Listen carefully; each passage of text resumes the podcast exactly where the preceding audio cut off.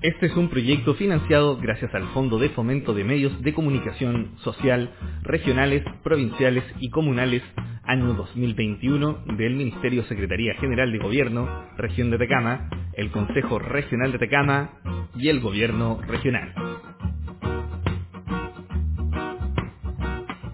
Sabor a Cultura, una producción original de revista tierraculta.cl. Conducen los periodistas Daniel Campos Rodríguez y David Ortiz Cepeda.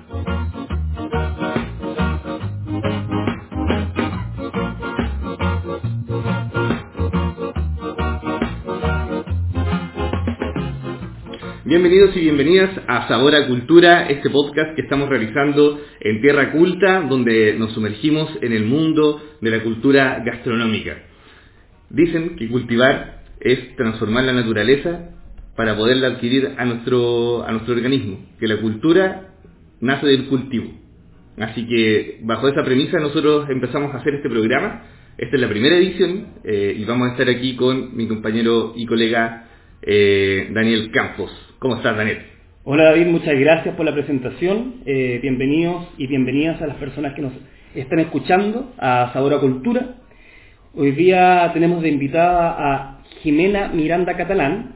Ella pertenece al pueblo Coya, es estudiante de gastronomía en el Instituto INACAP y además se desempeña como educadora tradicional del pueblo Coya. Y vamos a conversar con ella sobre gastronomía ancestral. ¿Cómo estás, Jimena? Bienvenida. Hola, gracias por la invitación. Estamos muy contentos de que nos pueda acompañar y muchas gracias por su tiempo porque igual eh, nos vino a visitar aquí también a las instalaciones de, Tierra Culta, así que para nosotros es como eh, muy importante también que nos entregue este espacio. Bueno, importante agradecerle a ustedes la oportunidad de hablar de la gastronomía ancestral, eh, no solamente del pueblo Coya, sino que la gastronomía ancestral de los pueblos, ya que la gran mayoría de los pueblos cocinaba y tenía las recetas muy parecidas. Jimena, a mí me gustaría preguntarle eh, cómo llegó a desarrollar este concepto de la gastronomía ancestral. Bueno, este concepto parte el año 2009, cuando yo regreso desde Vallenar, eh, me separé, volví a Copiapó, a Estación Paipote, y eh, empecé a trabajar con un amigo en el rescate gastronómico de las nueve comunas de la región de Atacama. Y ahí nace el interés por ir sabiendo cada día más de, las culturas, de los pueblos, de lo que sembraban, de lo que cosechaban y de lo que se preparaba. Cuéntanos un poco acerca de cuál fue como tu primer interés también, así como qué detonó, quizás, no sé, haber probado algo o haber conocido a alguien, ¿qué fue como lo que te despertó esta, bueno, inquietud? Eh, desde chica me gustó la cocina y me di cuenta ahora ya grande, mamá, eh, que lo que cocinaba mi bisabuela, María Elena Monardes Moreno, que ella es descendiente directa de, de Coya, ella nació en Río Jorquera, eh, me di cuenta que las preparaciones que se hacían en la casa, que se preparaban, eran recetas ancestrales. Eh, la empanada de arroz con leche, eh, un, puré que hacían con sémola, las sopas de pan, eh, los guisos de mote, eh, y ahora me doy cuenta que son recetas ancestrales. Eso básicamente. Y tenía mi otra bisabuela, eh, Juana Miranda, que ella venía de la salitera. Y también fue, ella fue pastelera en la salitera. Y cuando fue la matanza de San Gregorio, ellos deciden volver al sur, porque estaban en el norte, y ponen una pastelería en el pueblo de San Fernando. Y de ahí también yo creo que es mi interés por ir aprendiendo cada día más. Eh, Jimena, ¿con qué comunidades eh, Coya trabajas acá en la región de Atacama? Eh, yo no pertenezco a comunidad, estuve sí en comunidad, pero eh, me retiré, me, me, he dedicado a hacer mi trabajo sola.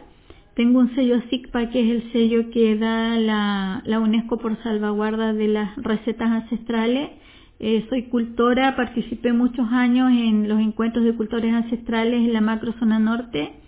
Eh, y cada vez que me invitaban, eh, nunca repetía las recetas.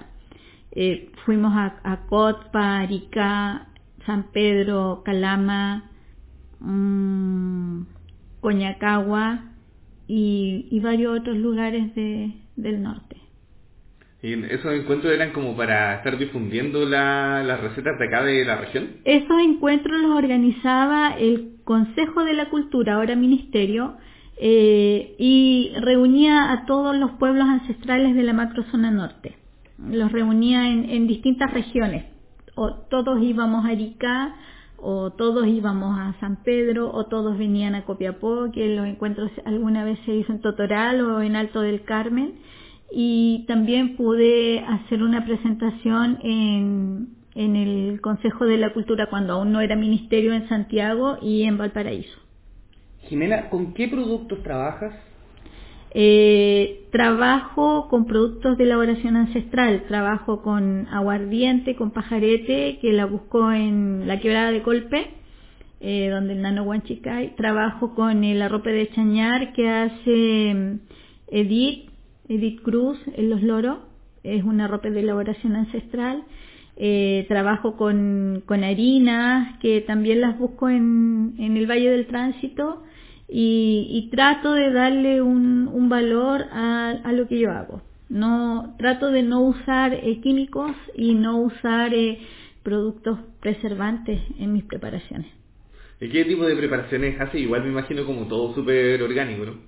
Eh, bueno, de hecho tengo una huerta en mi casa eh, y de ahí saco cosas para, para hacer las preparaciones, trabajo los aceites y la, los tintes, pero de acuerdo a la fase de la luna, como me, me gusta hacer como todo muy, muy ancestralmente. ¿Cómo influye ahí la luna? Porque yo también había escuchado varias veces que la, la, los collas tienen como muy presente así como la, el calendario lunar en su... O sea, lo que pasa es que no es que se tenga presente, es parte de la cosmovisión de los pueblos ancestrales, uh -huh. no solamente el pueblo colla, todos los pueblos. Eh, todos los pueblos trabajan en base a la luna porque dependiendo de la fase de la luna tú puedes cosechar o puedes, puedes plantar un, un producto eh, y, y eso. Entonces yo trabajo de luna llena a luna llena. Si hago un aceite, si hoy es luna llena, hoy es, supongamos, no sé, fin de mes 28, al 28 del próximo mes yo recién saco mi, mi aceite. Eh, Jimena, ¿cómo podríamos relacionar la gastronomía ancestral con la alimentación saludable? Bueno, eh, nuestros viejos, viejos sabios comían saludablemente.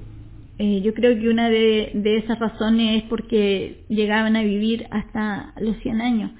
Eh, las comidas que ellos hacían, eh, básicamente la cordillera o que preparan, no tenían químicos, los animales eran sanos, no estaban infectados, el agua no estaba contaminada, por ende el animal no se infectaba, cocinaban con grasa, eh, comían el cocho, la leche en polvo, no usaban leche líquida, entonces todo eso influía en, en el organismo.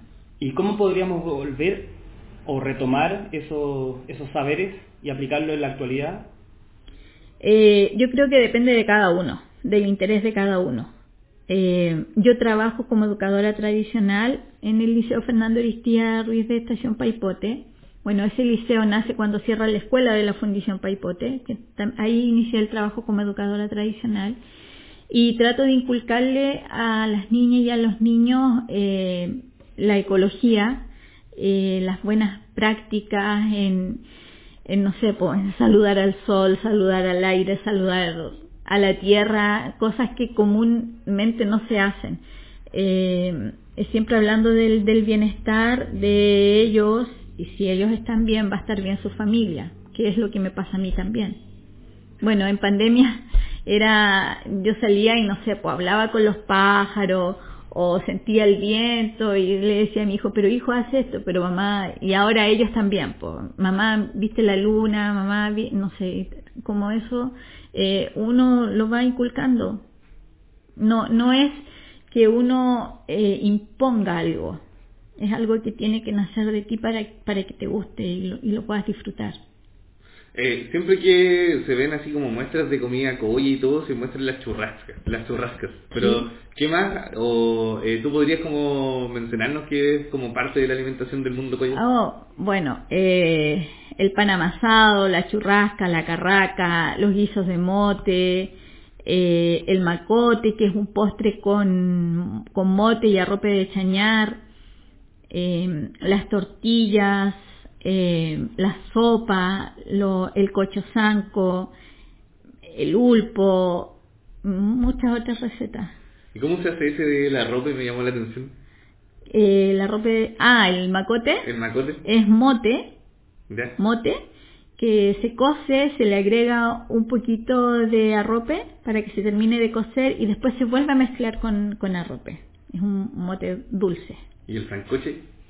El cocho zanco Cocho zanco, lo dije al es, revés. es una, es una, mm, es como parecido a la sémola con leche, pero se hace con harina. Con harina y se le da la consistencia y se, le, se hace un caramelo con, con naranja y cáscaras de, perdón, cáscaras de naranja y canela. O sea, los dos serían como unos postres colles.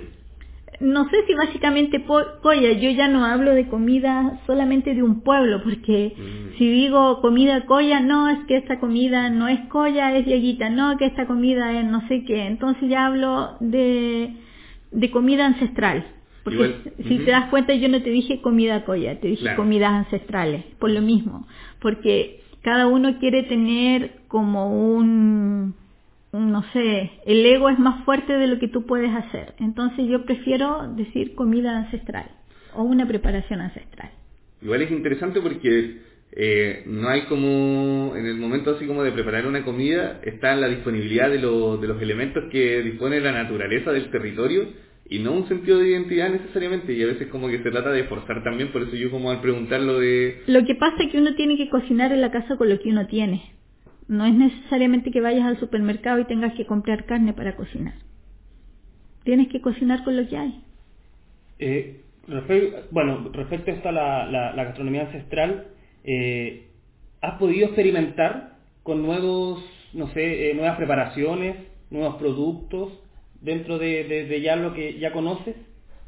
Eh, la quinoa, sí, he trabajado harto con la quinoa, la- en las sopas principalmente, eh, las sopas de avena con quinoa, eh, mezclando cosas. Bueno, y como tengo mi mini huerta, eh, los días domingo hago en vivos en el Facebook y ahí hago preparaciones. La sémola que mi mamá con mi mamelena le hacía ensalada, le agregué acelgas y espinaca y quedó una sémola verde. Y a eso le voy a agregar un pebre de quinoa o un salteado de verdura, pero insisto, con lo que hay en la casa, no necesariamente comprar.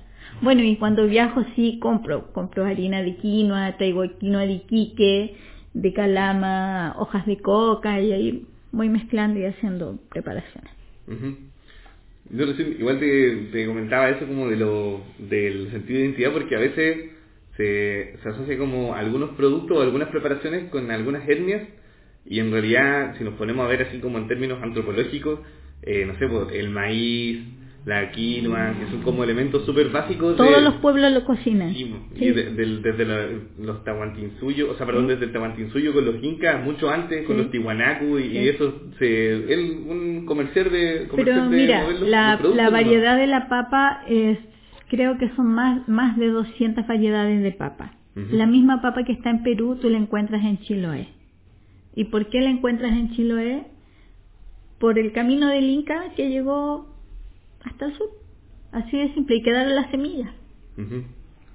Claro, de hecho, el, por ejemplo, el, el, el chile, el ají, es originario de Mesoamérica. Pero también lo tenían los incas mucho antes de que llegaran lo- los españoles como a conectar con los barcos del traslado Sí. de productos y eso se fue moviendo y fueron generando sus propias, Así es. eh, Sí. como, ¿cómo se dicen? Como híbrido y Sí. todo. Además que tienes que tener en cuenta que el pueblo Coya es un pueblo transhumante. Y en su morral siempre andaban semillas. Entonces es, es un traspaso y la semilla va quedando. Jimena, ¿cuál es tu plato o tu preparación favorita? Mi plato favorito. Eh, el guiso de salchichón de burro con chuchoca. Qué rico suena. ¿Y eso con qué se puede acompañar, por ejemplo, de vestible? Eso se puede acompañar con un roto sour. El roto sour es jugo de huesillo con aguardiente. ¡Wow! Ujú. ¿Qué tal, Raquel? No, a mí me dio hambre y sed. y un postre, un, un bajativo puede ser un pajarete y, y un alfajor de higo remojado en aguardiente y manjar, bañado en chocolate. Muy bueno. Em, te queríamos pedir si nos podías compartir una receta, eh, la que sea tu caballito de batalla quizás. Bueno, tengo muchos caballitos de batalla. Cuando cociné para las picadas del chef, eh, fue un costillar de cabro eh, con salsa de vino tinto. Eh, para el recomiendo Chile fue una cazuela de, de jote que en Pueblo Hundido le llamaban eh, a las gallinas les llamaban jote. Entonces al paso del tren pedían la cazuela de jote. ¿Qué más? Pues las empanadas de arroz con leche. ¿Cómo son las empanadas de arroz con leche? Eh, son empanadas fritas.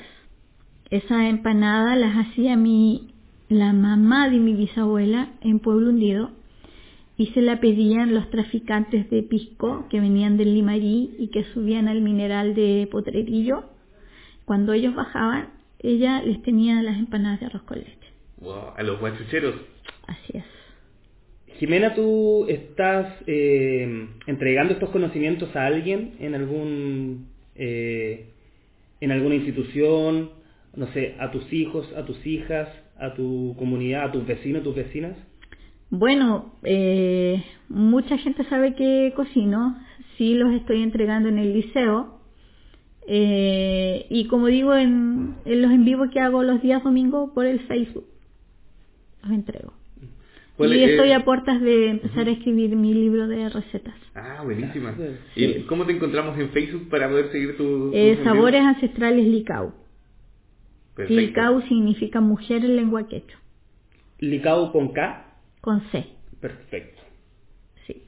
Ah, genial. Oye, y cuéntanos un poco acerca de qué te parece también que en el último tiempo, en los últimos años, también ya eh, esté como más generalizado el interés por recuperar estos sabores y estas recetas, porque durante mucho tiempo no se hablaba del tema, siempre que se hablaba de cocina se buscaba como la cocina francesa, que es como el estándar que se trata de imponer en Chile, y que ahora así haya como un, un interés genuino de tantas personas.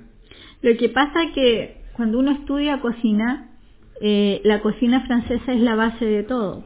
Desde ahí nacen quienes, no sé, quienes crearon el pan, quienes crearon eh, las sopas, todo tiene nombre relacionado con Francia.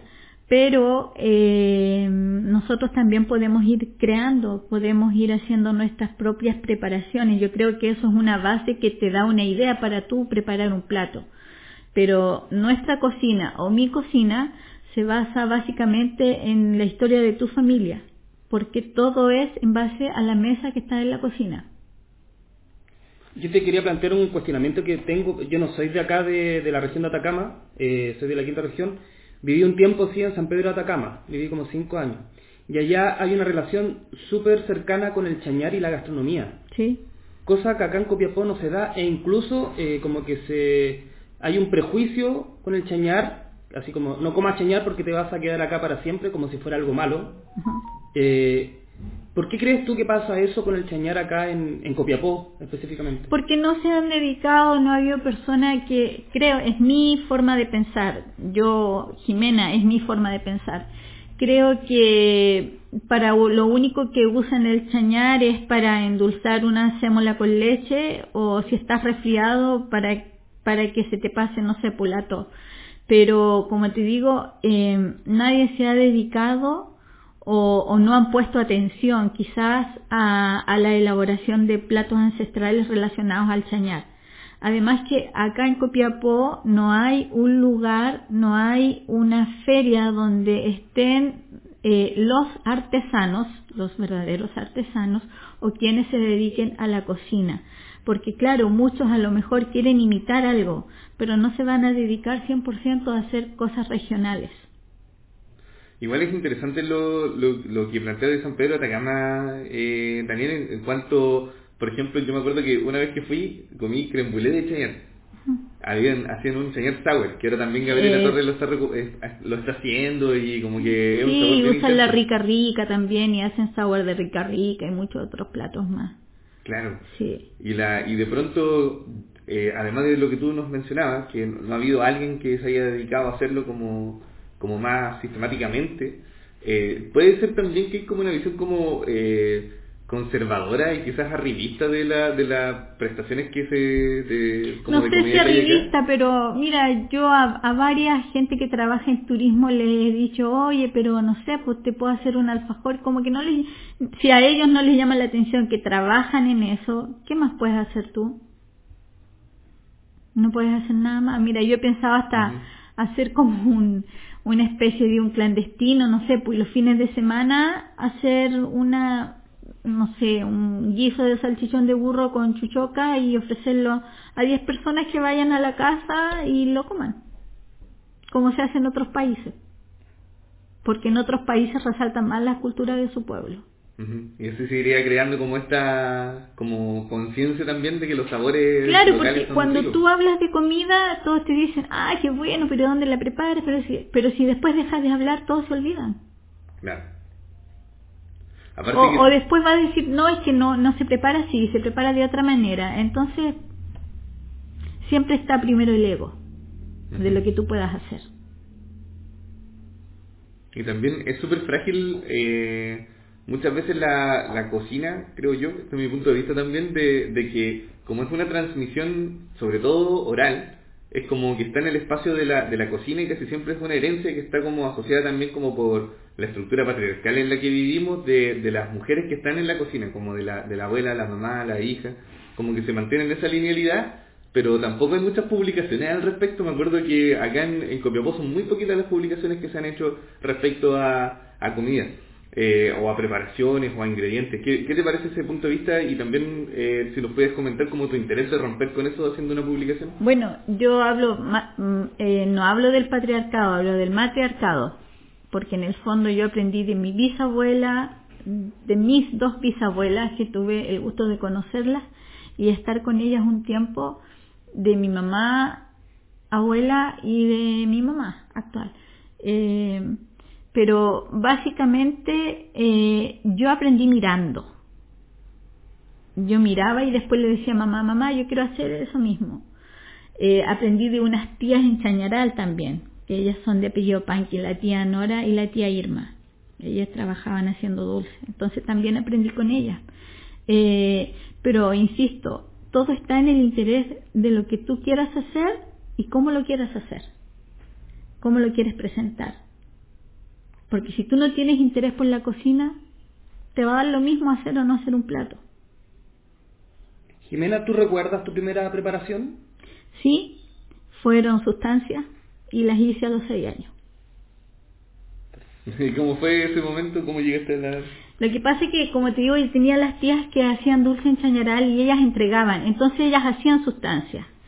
Y yo las vi como lo hacían. Y después llegué acá a, a Paipote y le digo, mamá, quiero hacer sustancias. Entonces mi mamá decía, oh, de nuevo, pero ¿cómo? Y la cocina y qué sé yo. Pero mamá, yo quiero, si sé hacer sustancias, yo te voy a hacer sustancias. Y las hice, me acuerdo que eran con las claras de huevo se batían eh, y se preparaba un merengue blanco y a ese merengue se le agregaba, se le agregaba gelatina sin sabor.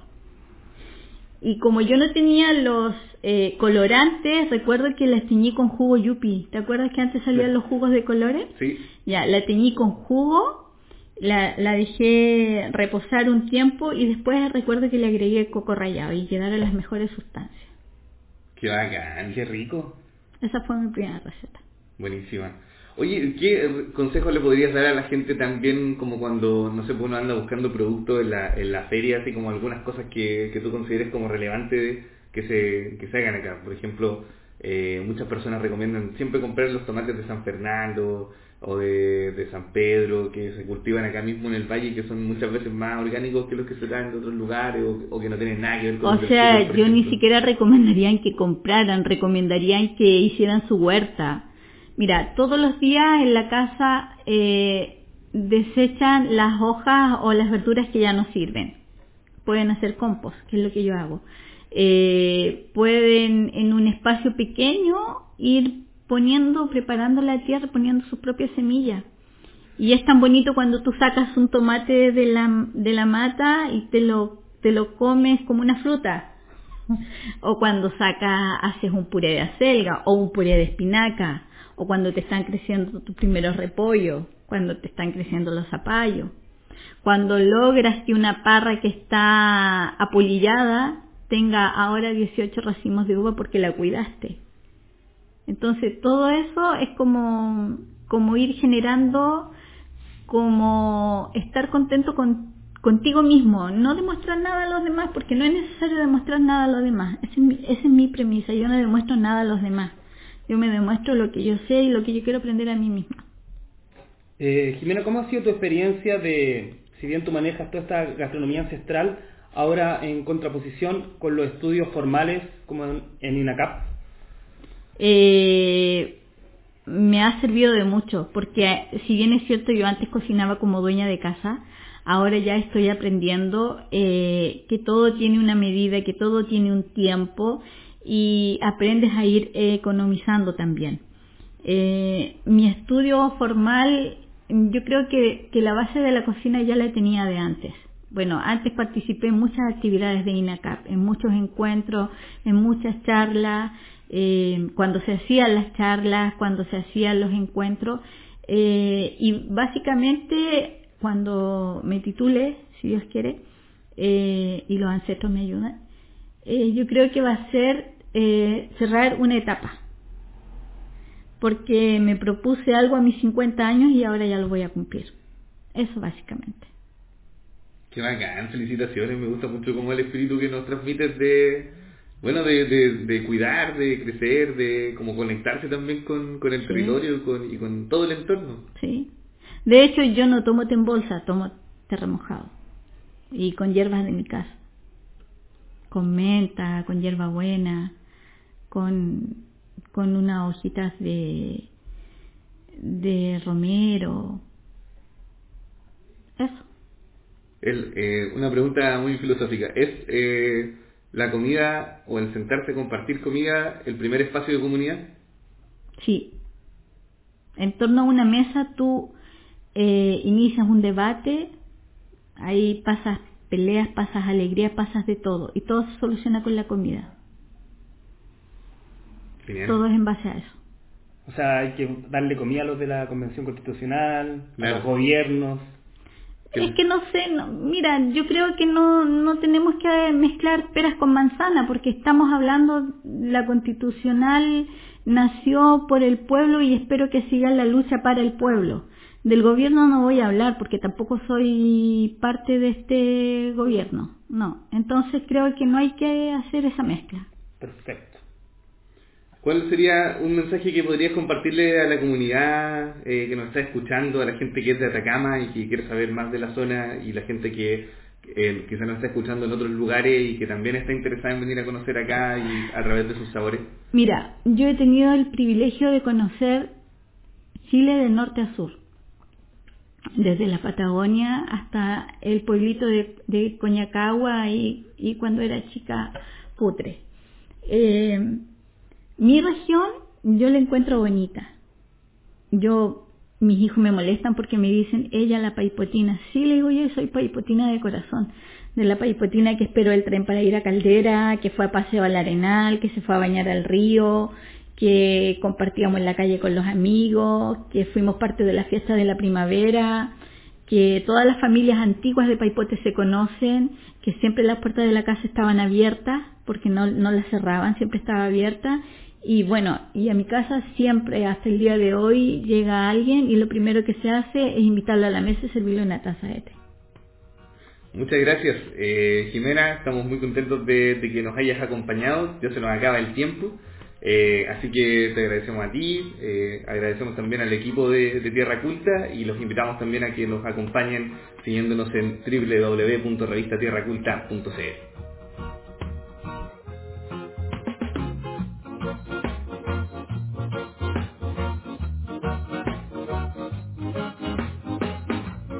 Este es un proyecto financiado gracias al Fondo de Fomento de Medios de Comunicación Social regionales, provinciales y comunales año 2021 del Ministerio Secretaría General de Gobierno, Región de Tecama, el Consejo Regional de Tecama y el Gobierno Regional.